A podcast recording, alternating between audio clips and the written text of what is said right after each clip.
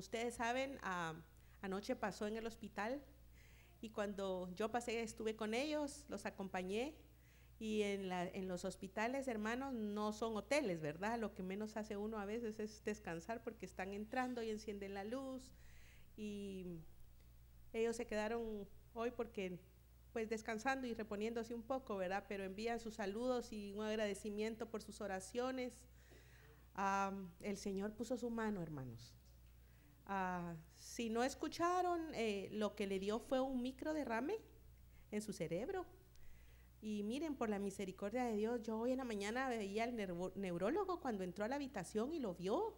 Y ellos les hacen exámenes a ellos para ver si, que, que los ojos para aquí, que las manos, que suba, que repita, que diga. Y mire, todo lo hacía. Yo miraba como él le decía. Sentía como cuando uno está en un examen y el, el doctor le quería poner cada vez más cosas más difíciles, ¿verdad? Faltó que le dijera bájese de la cama y corra de aquí para allá, ¿verdad? Porque le ponía cosas y él las hacía. Y le dijo, mire, don Carlos, el día de ayer yo atendí a otra señora que le dio lo mismo, pero ella no tuvo tanta suerte como usted. Y yo en mi corazón decía, "Mm, no es que eso no es suerte, es la mano del Señor, ¿verdad? Entonces, gracias hermanos, sigan orando, ¿verdad? Y agradecemos mucho su amor hacia ellos, todos los que yo sé que se enteraron y los eh, que estuvieron pendientes, todos hermanos. Bueno, esta noche quiero decirles que el Señor ya me había dado esta palabra aún antes de ayer y aún antes de la prédica del hermano Carlos del domingo y por alguna razón el Señor quiere que sigamos hablando de sus matemáticas, pero no se asusten, no, no, a los que no les gustan los números y las matemáticas no va a ser tan difícil. pero miren, cuando yo escuchaba al hermano yo le decía, Señor, de plano, tú quieres Tú quieres que hay un mensaje siempre en las cosas y todos los mensajes el Señor primero se los habla a uno, ¿verdad? Pues miren, ¿cuántos de ustedes cuando llega alguien de confianza, por decirles, sí, es joven, con unos bonitos tenis, y uno los mira y le dicen, ¿qué es la primer pregunta que uno le hace a la persona cuando los mira? A ver si ustedes me pueden ayudar. ¿Cuánto te costaron? ¿Dónde lo compró también? Pero ¿cuánto te costó? ¿Sí o no? O, entre las mamás cuando se ponen a hablar, fíjate que, que mira, que encontré esta buena oferta y esto cuesta tanto. Y si es muy barato, uno hasta le dice, ay, no, ha de ser de buena calidad. ¿Sí o no? O sea, somos, ten- tendemos a hacer eso. Pues fíjense que en la Biblia el Señor nos habla de costos. Y, lo, lo que vamos a hablar un poquito hoy son del las eh, matemáticas de finanzas del Señor, pero en otra área, les voy a decir. En Lucas 14, 28, el Señor, ustedes saben esa parte cuando el Señor le dice, ¿quién de vosotros queriendo edificar una torre no se sienta primero? Lo primero que hace, calcula los gastos y para ver si puedo, después la puede acabar. Número 3. Miren, miren hermanos, este pasaje es bien conocido por todos, de que el Señor ahí les está hablando a, los, a, las, a las personas de lo que cuesta ser su discípulo. Y como mm, en la vida, hermanos, ustedes han escuchado ese dicho de que nada es gratis, ¿sí? ¿Verdad? Todo tiene un costo. Y a veces algunas cosas gratis las paramos pagando en otras cosas, ¿verdad? Hay cosas por decirles que sí son gratis, como una sonrisa. Ustedes pueden dar una sonrisa a una persona, eso no cuesta nada y hace muy feliz a las personas. Pero por lo general las cosas en la vida tienen un precio. Cualquier cosa que ustedes se pongan a pensar en esta vida tiene un precio. Y el precio a veces se paga monetario, a veces se paga en dinero, a veces se paga en salud, a veces se paga en... O sea, para el Señor el dinero no es el único... eh, el único recurso que usa para sus transacciones. Hay muchas, muchos tipos de cosas que el Señor usa para, para sus finanzas.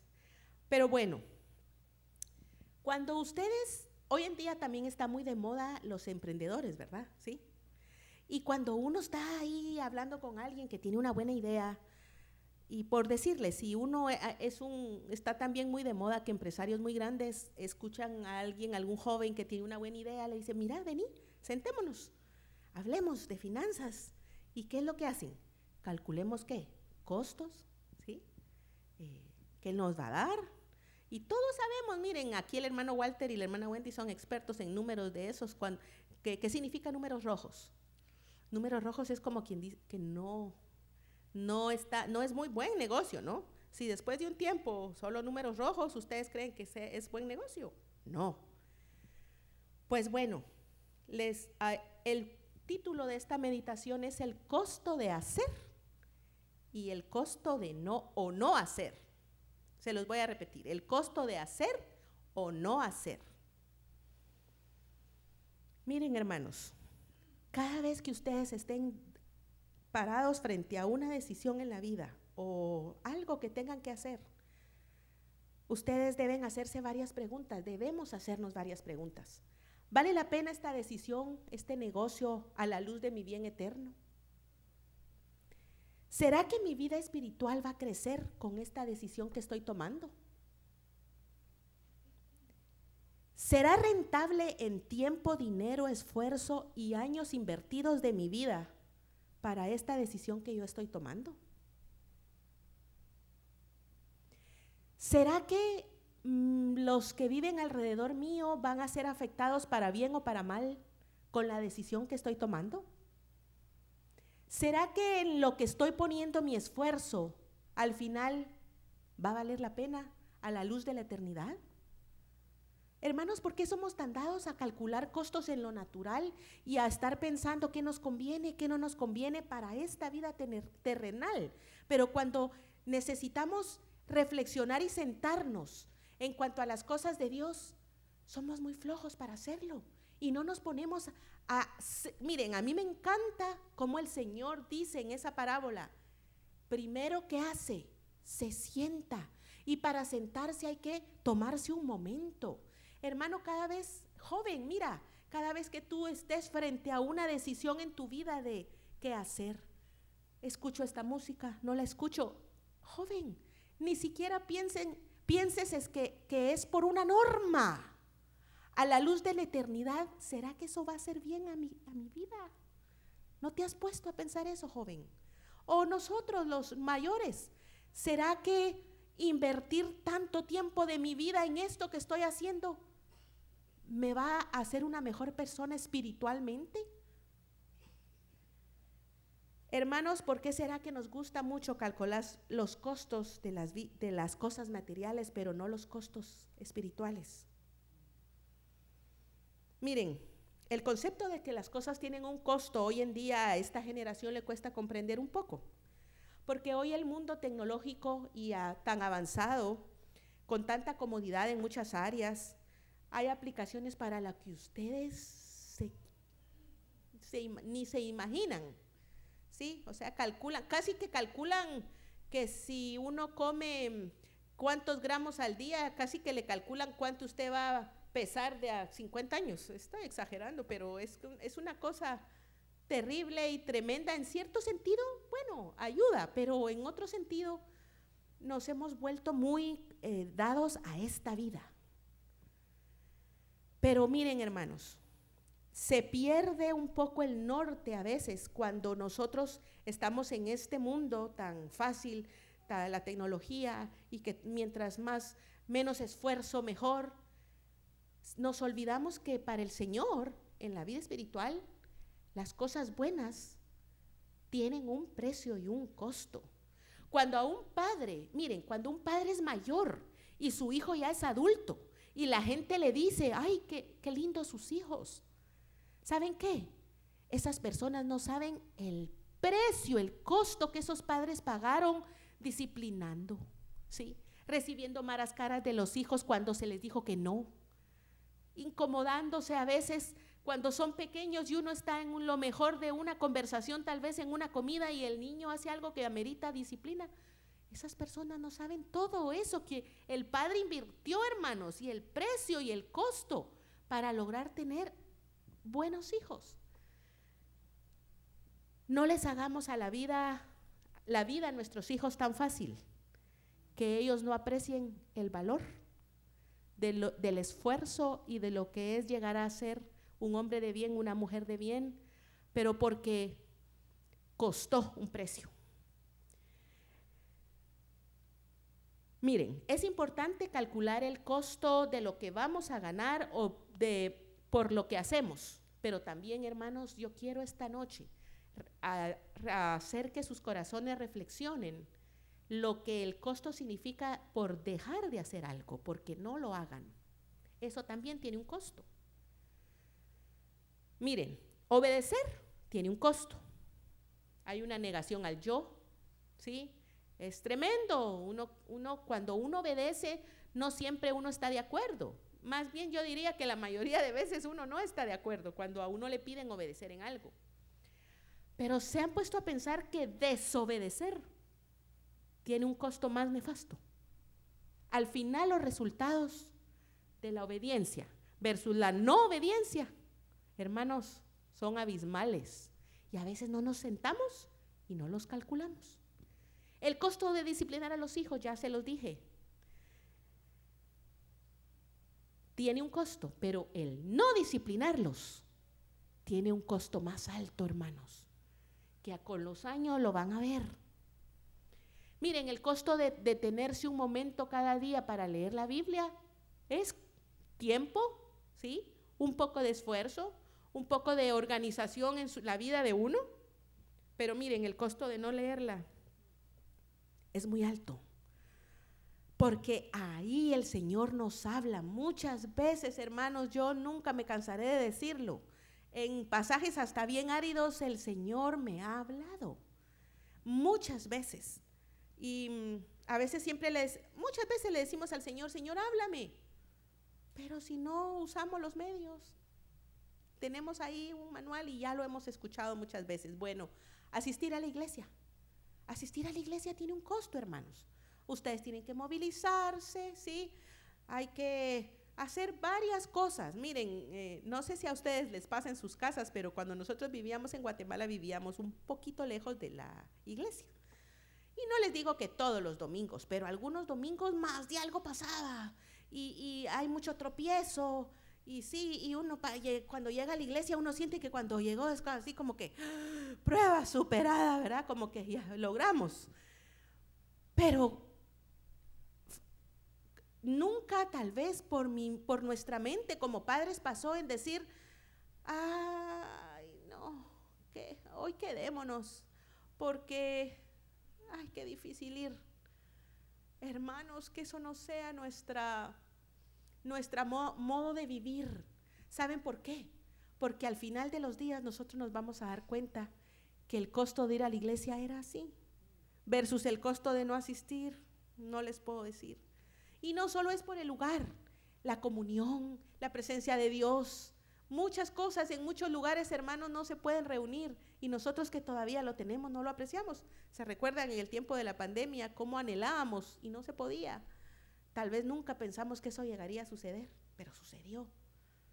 Bueno, otra cosa, caminar bajo autoridad. Miren, eso es como la obediencia, pero es un poquito diferente.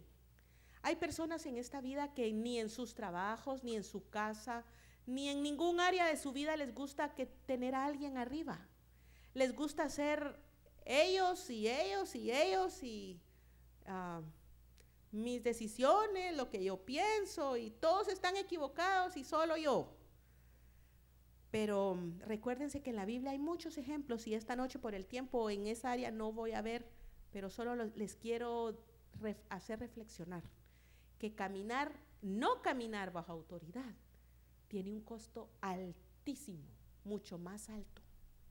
Cultivar una relación personal con Dios. Hermanos, eso también requiere esfuerzo porque requiere tiempo, requiere cavar el pozo. No es fácil cavar un pozo ni en lo natural ni en lo espiritual. Nadie dijo que fuera fácil. Pero cuando uno recibe la recompensa de tener esa relación con Dios, uno se da cuenta mm, el costo tal vez de lo que tengo. Miren, como hoy escuchábamos, ¿por qué creen ustedes que David decía eso que un día en sus atrios? Él prefería estar un día en sus atrios, que mil fuera de ellos porque él había probado la presencia de Dios, hermanos. Y él decía, prefiero estar un tan solo día que mil fuera de ellos, porque él sabía lo que era vivir en esa presencia de Dios. Jóvenes, vivir bajo ciertas normas y obedecerlas tiene un costo. Es un costo alto. Miren, ustedes los que están yendo a la universidad o los que trabajan, seguir al Señor tiene un costo, jóvenes. Pero ¿saben qué? Hoy en día, no seguirlo tiene un costo más alto. Porque el mundo en el que estamos viviendo es tan terrible, el río de iniquidad es tan fuerte, que si ustedes no se determinan por el Señor, van a ser arrastrados. Y todos, hermanos, no solo los jóvenes, si no nos determinamos, seremos arrastrados. Bueno, quiero aquí rapidito mencionarles unos ejemplos. En la Biblia hay muchísimos hermanos. Yo los reto esta noche que ustedes en su casa sigan como los de Berea buscando ejemplos en la Biblia del costo que las personas tuvieron que pagar por hacer algo o por dejar de hacerlo. Y el primero, tal vez no es una persona, pero es el pueblo de Israel. En números 33, en el versículo 55 y 56, el Señor les dio una orden cuando iban a conquistar la tierra de Canaán, ¿se recuerdan? ¿Y qué era? Que cuando llegaran, ¿qué debían de hacer con las personas que estaban ahí, con los enemigos? Aniquilarlos, en pocas palabras, ¿no? Y lo tremendo es que, miren, es que la instrucción fue tan clara que yo digo, cuando yo lo leía en mi lectura, yo decía, Señor, er, fue tan claro, es tan claro como el agua, que el corazón humano es tan tremendo que aún con la instrucción tan clara, lo dejaron de hacer, porque hemos escuchado la historia, no obedecieron. Pues ahí que dice, si no, pero si no expulsan en el 55 de delante de ustedes a los habitantes de la tierra, entonces sucederá que los que de ellos dejen serán como aguijones en sus ojos y como espinas en sus costados, y los hostigarán en la tierra que habiten. Oigan, y sucederá que como pensaba hacerles a ellos, yo les haré así a ustedes. Hermanos, hoy en día, si tú en tu corazón no aniquilas y no le haces la guerra a algún enemigo que tú tengas, ese enemigo va a ser tu aguijón en tus ojos, va a ser como espina en tus costados, te va a quitar la paz. Por eso es importante sentarnos, reconocer, ser honestos con nosotros mismos, buscar esos enemigos que tenemos y darles el harakiri, como dicen. O sea, tenemos que hacerles guerra. Un ejemplo de esto, hermanos, fue Sansón, ¿se recuerdan? Él tenía un problemita. Y como que todos lo veían menos él. Y él no logró conquistar ese enemigo, aunque el, ejemplo de él es tan claro. Y el Señor lo dejó de esa manera que nosotros pidámosle al Señor, digámosle, Señor, muéstrame mis enemigos para hacerles guerra. Y recordemos, calculemos el costo de no hacerle guerra a los enemigos. El otro ejemplo es David, pero David en esta historia, él tomó una mala decisión. ¿Se recuerdan cuando hizo, mandó a hacer el censo con Joab? Ustedes han escuchado que era malo que los reyes enviaran a hacer un censo, porque entonces su, una de las cosas, ¿verdad? Era que ellos ponían la confianza en ese número y no, no confiaban en el Señor. Habían otras, otras cosas que el Señor, pero el rey sabía que eso no debía hacerlo. Y miren, Joab todavía trata ahí de decirle, rey, ¿estás seguro de lo que me estás poniendo? O sea, trató de llamar su atención, pero David no se sentó a meditar en esa decisión que él estaba tomando. Y entonces todos sabemos lo que sucedió, hermanos, terrible, 70 mil en un día murieron. David como que un poco tarde se dio cuenta del costo de su decisión. ¿Y qué sucedió? Eh, dice que el ángel de Dios, se lo saben ustedes, por el tiempo no vamos a ir al pasaje, pero dice que se detuvo en la era de Arauna, ¿se recuerdan? ¿Y qué sucedió ahí? Miren, en, esta historia de David hay un ejemplo positivo y uno negativo. Él no calculó el costo de hacer el censo, pero él sí sabía el costo que tenía hacer un sacrificio. Porque en 2 Samuel 24, 24, el rey dijo a Arauna, no, sino por precio te lo compraré. Se recuerdan que él se la quería regalar. Porque no ofreceré a Jehová mi Dios holocaustos que no me cuesten nada. Entonces David compró la era y los bueyes por 50 ciclos de plata. David sabía, hermanos, el costo de ofrecer un sacrificio. Él sabía lo que significaba pagar ese costo y él lo hizo. Entonces recuerden, hay un costo también por no hacerlo. Cuando nosotros no somos fieles en nuestros devocionales como familia, nuestro hogar se convierte en un hogar como los de todas las personas del mundo. Pero cuando nosotros buscamos al Señor en nuestro devocional, le estamos invitando al Señor a nuestras vidas de una manera diaria. A mí me encanta, hace poco yo le comenté a alguien que hace un tiempo, ah, no mucho, yo escuché una frase de Elizabeth Elliot, que ella dijo, la confianza propia es una declaración de independencia de nuestra parte hacia Dios. Le estamos diciendo, Señor, no te necesitamos cuando no lo buscamos, cuando no hacemos nuestro devocional. Señor, hoy voy a salir por mis pistolas, decimos en Guatemala. No sé si ustedes usan esa, esa frase.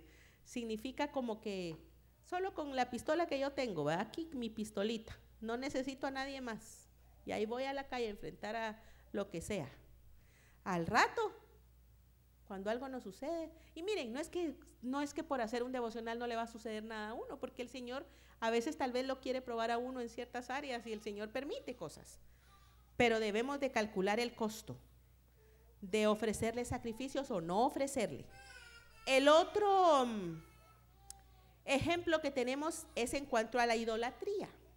Y esto también es en los enemigos de los, el pueblo de Israel. ¿Se recuerdan cómo también el Señor les dijo, miren, no dejen a esos enemigos porque ellos van a desviar su corazón tras sus dioses? ¿Y qué sucedió? Exactamente eso. Los ídolos, hermanos, nos destruirán. El costo de tener un ídolo nos va a destruir. ¿Se han sentado a calcular ustedes el costo de tener un ídolo en su corazón? ¿Han escudriñado en su corazón algún ídolo que tengan. Hay muchos. No, yo no, aquí ni siquiera estoy pensando en una persona en específico. Lo hemos escuchado muchas veces en mensajes que los hermanos han hablado acerca de los ídolos. Pero miren, muchas veces el costo de tener un ídolo significa gasto de dinero, enfermedad. Por ejemplo, un carro puede ser un, un ídolo. Y el Señor, el costo a veces es gastos con los repuestos, el carro se arruina y se arruina y se arruina y se arruina y se arruina. Un choque. O tal vez un ídolo es un hijo. El hijo nos quita la paz, el hijo se enferma, el hijo se mete en problemas. Hermanos, la lista puede ser larga. Un ídolo también puede ser un pasatiempo. Y tal vez no nos hemos sentado a contemplar, tal vez el pasatiempo es digno, es algo bueno, no es algo malo pero el costo de dedicarle mucho tiempo en nuestra vida va a tener un costo al final en nuestra vida espiritual. ¿Será que nos hemos sentado a calcular ese costo, hermanos? Bueno, el otro es el costo de la desobediencia, el otro ejemplo. Ya lo sabemos, no se los voy a leer, los que apuntan en 1 Samuel 15, del 17 al 23, nos habla de Saúl. Miren, yo siento que la desobediencia es algo que tomamos muy, muy, muy a la ligera. Y quiero decirles algo que tal vez les va a sonar duro, hermanos, pero se los quiero decir con todo su amor, con todo el amor que tengo del Señor. De nada, hermano, sirve que tú vengas a pedir consejo a tus pastores si tú no estás dispuesto a seguir el consejo. Porque entonces lo que está pasando es que estás cargando sobre tu cabeza más responsabilidad delante del Señor. Entonces, pidámosle al Señor la gracia para poder obedecer, para poder calcular el costo de una decisión y de, ser hijos y ovejas que se dejan pastorear, que se dejan guiar, que se dejan caminar bajo autoridad. Todo eso está amarrado. Pero lo que yo quiero hacer que ustedes reflexionen esta noche es que se sienten y calculen sus costos. El costo de confiar en Dios. Miren, esta me encanta. Y con esta quiero terminar. Es Jocabed. Bueno, no, me falta una. Ténganme paciencia, ya voy a terminar. Jocabed. Miren, ella calculó el costo de confiar en Dios. Ella sabía que su hijo iba a morir, pero ella dijo, bueno, se sentó, calculó el costo y, ella actuó. Ella confió en Dios, pero seguramente, hermanos, miren, por eso es tan importante la relación con Dios. Seguramente Jocabed en sus tiempos con Dios, en sus devocionales, ella recibió la idea de los cielos de poner a ese niño en el río, en el río que iba a matar a otros niños, pero iba a salvar a su, a su hijo.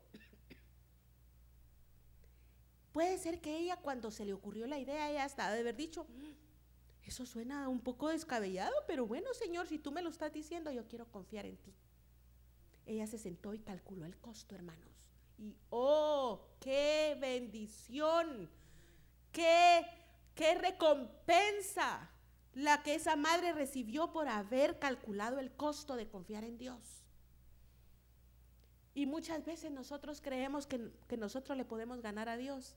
Nunca, nunca, hermanos, le vamos a poder ganar a Dios en ningún área de la vida que ustedes se pongan a pensar. Confíen en Dios, confíenle sus hijos, confíenle su negocio, confíenle cada decisión, porque el costo de hacerlo es gratificante. Los tres amigos de Daniel también en esto de la confianza fueron probados. ¿Sí? Ellos no sabían el final de la historia, pero ellos dijeron, no nos importa, ya vivimos una vida, ¿qué más da si morimos? Nos vamos con el Señor. ¿Sí? Pero le vamos a dejar saber a este rey perverso que no estamos dispuestos a doblegarnos. Ellos calcularon el costo. Y aunque sabían que era altísimo, porque era perder la vida, oh hermanos, ellos encontraron en el horno de fuego a ese cuarto hombre. Porque cuando ellos calcularon el costo se dieron cuenta que tal vez aún poniendo su vida es algo pequeño, hermanos, para lo que vamos a ganar confiando en el Señor. Y el último, hermanos, este no quiero dejar de decírselos. Miren, hay un costo por criar a nuestros hijos a la manera del mundo. Y ese costo lo van a pagar. Y un ejemplo de eso es Lot.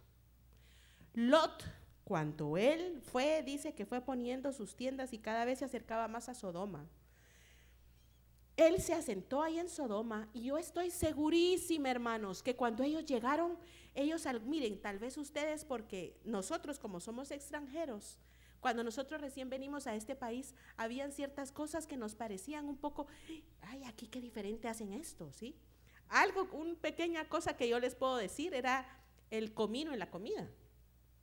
Cuando yo recién probé aquí, ay, a mí no me gustaba ese sabor, hermanos. Pero miren ahora, casi que le quiero echar comino hasta los huevos, o sea, aunque no lo crean, o sea, ya me, me, gusta el comino, me, echárselo, ese sabor me gusta, me encanta, ¿sí? Miren, es un ejemplo bien sencillo, pero yo estoy segura que con Lot pasó lo mismo. Ellos llegaron a Sodoma y al principio, uy, ya le viste ese vestido a esa. Uy, qué indecente. Sí, como a los seis meses, ay, mira, pero tal vez no está tanto, ¿verdad? Como que no está tan abajo, de, tan arriba de la rodilla, como que sí está en el límite. Ya no lo veían tan feo, ¿sí? Y así se fueron acomodando. Ay, mira, qué raro aquí. Aquí como que los hombres se visten un poquito rarito, ¿verdad? Él tenía sus hijos, cuidadito me vienen aquí, como le dijo un, un hombre a su hijo, el día que tú vengas con un arete por esa puerta, yo te pongo falda. ¿Ok? ¿Me entienden? O sea, y tal vez hay ciertas cosas, pero miren, miren, algo por decirles, tal vez es un ejemplo malo, pero algo que les voy a comentar que ahora ya es como bien común, cuando nosotros recién venimos, nos impresionamos que aquí los hombres se depilaban las cejas. Ay, miren, de verdad, aunque no lo crean, y no quiero sonar a farisea, de verdad, pero, pero Y decía yo, wow, ese hombre tiene las cejas mejor que las mías. O sea, yo, qué envidia de cejas, decía yo. ¿Me entiende? Pero miren, ya después de varios años de vivir aquí, uno yo los miro y digo, ay, bueno, allá anda otro, allá anda otro. Hermanas, hermanos, o sea, son ejemplos bien sencillos, pero lo que quiero llegar a su reflexión es que uno se va acomodando, ¿sí? Antes tal vez lo que le parecía a uno un poco no tan cristiano, ahora, ah, no, pues, pues, ahí. O, o nuestra excusa, para mí es una excusa bien suave, es que decimos, ah, pero es que la fulanita ya en aquella iglesia, no les voy a decir nombres, pero se lo pone.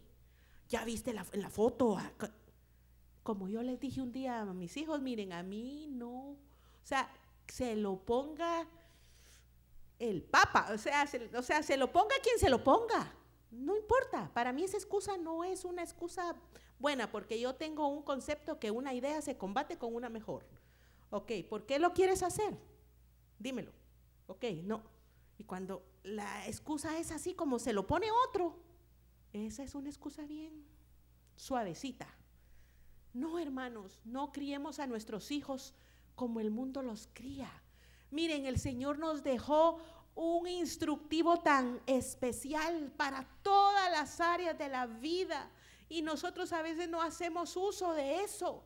No nos acomodemos, no nos hagamos blanditos con las cosas que sabíamos tal vez antes o pensábamos antes que eso no era permisivo o no, o no era aceptable a los ojos del Señor. Miren, exactamente con eso pasa con la música. Yo sé de alguien, hermanos, que cuando, ya siendo cristiano, empezó a escuchar un tipo de música suavecita. Ay, esa música, bueno, qué, qué eh, romántica, que tal vez, ay, qué bonito lo que dicen, ya escuchaste la letra, es que le está cantando el esposo a la esposa. ¿sí? Al rato, eh, música un poquito más fuerte, ¿no? Y al rato, ah, pero es en inglés, mira, aprende inglés escuchando esa música, ¿verdad? Esa es una excusa suave que usan muchos muchachos. Y al rato, eh, más movidita, y entonces ya, ajá, ya, ya nos gusta, ah, esa, ah, eh, tal vez no, no está tan Está un poquito más fuerte que la otra, pero miren hermanos, es impresionante, es como el sapo en la olla de agua que se lo van calentando poco a poco y no se da cuenta hasta que se quema, igualito. Entonces yo quería retarlos esta noche, a los, a los ustedes hermanos que están aquí, y aún a los abuelos que tal vez sus hijos ya están grandes. Oren al Señor para ser abuelos de influencia positiva y sean abuelos que calculen, que les hagan ver a sus hijos sentémonos y calculemos el costo que va a traernos si criamos a nuestros hijos a la manera del mundo, como lo hizo Lot. Miren, su esposa se murió, sus hijos ni salieron de Sodoma vivos, sus hijas cometieron un pecado terrible. Qué fruto, hermanos, por haber no calculado el costo de vivir a la manera del mundo. Pónganse de pie. yo quiero que cantemos ese coro que hoy cantamos, volvamos a cantar, pon tus ojos en Cristo. Y quiero que cuando estemos cantando esa parte de y lo terrenal se disipará, ustedes le digan, Señor, ayúdame a calcular el costo de no seguirte y de que mi vida espiritual sea dañada.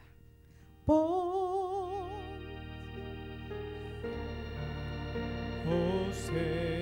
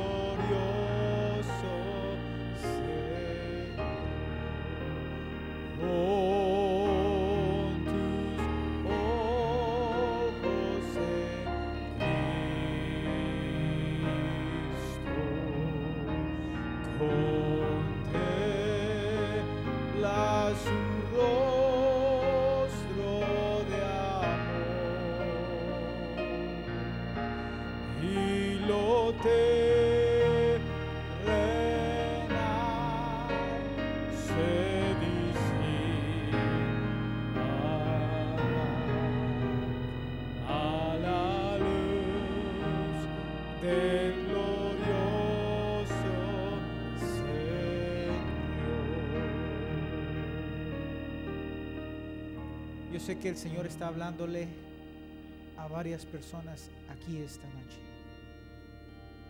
Y yo quiero hacerte la pregunta. ¿Te has detenido para sentarte y ver el costo? Es tiempo ahorita. Es, es, es lo que el Señor está hablándote. Detente un momento, hijo. Detente un momento, hija. Siéntate y empieza a calcular el costo. ¿Quiénes van a ser afectados con esta decisión? ¿Tu esposa? ¿Tus hijos? ¿Tus nietos? ¿Tus primos? ¿Tus tíos? ¿Tus amigos?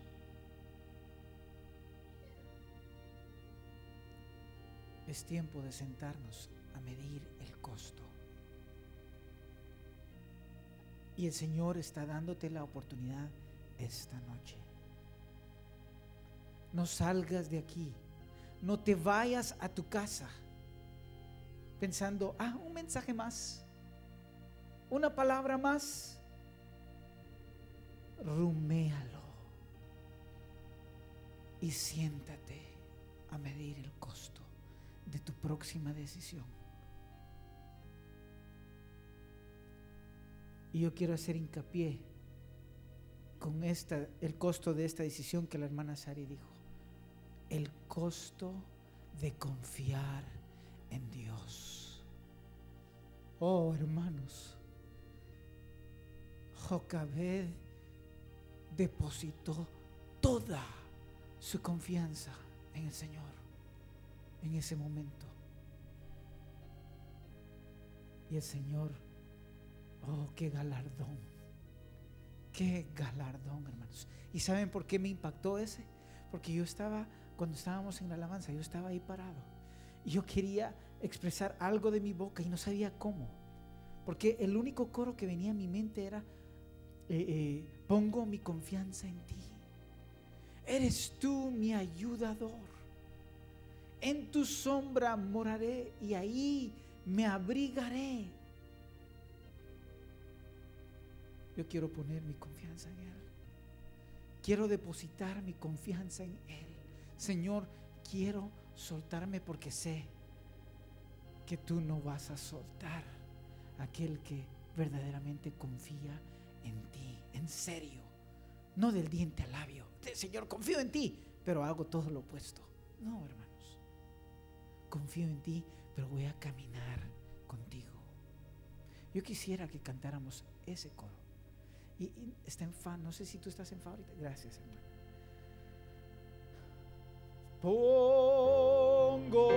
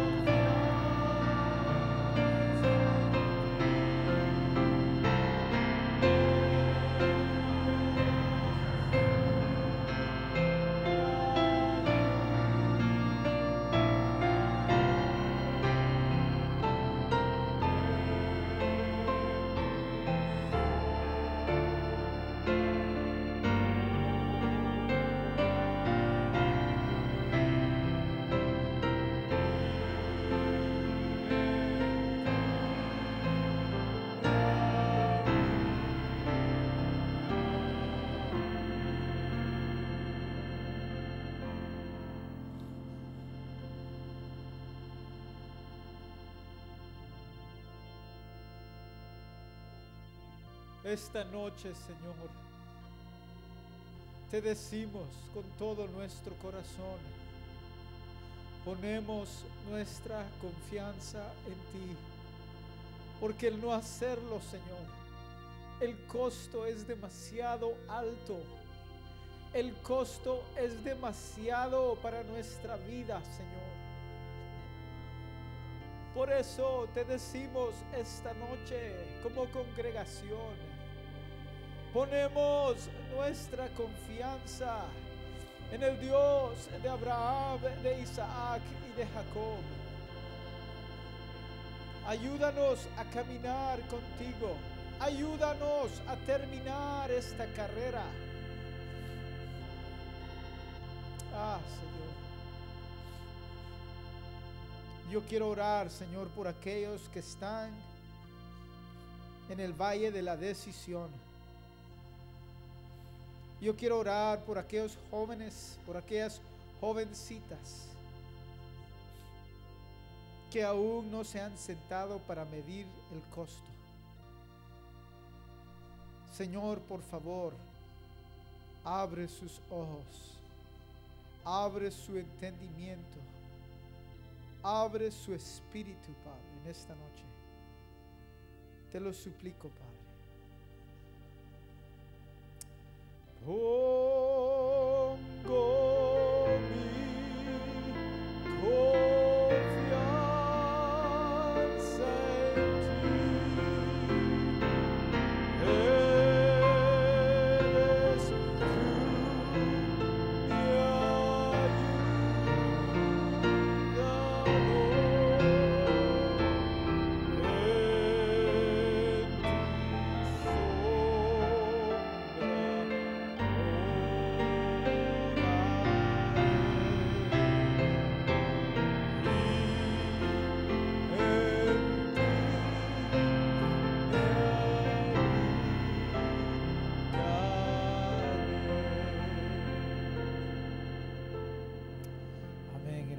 Regresemos esta noche en nuestras casas, rumiando en lo que el Señor nos habló esta noche. Ve a tu cuarto, ve a tu dormitorio y que ese sea el lugar donde te sientes para sopesar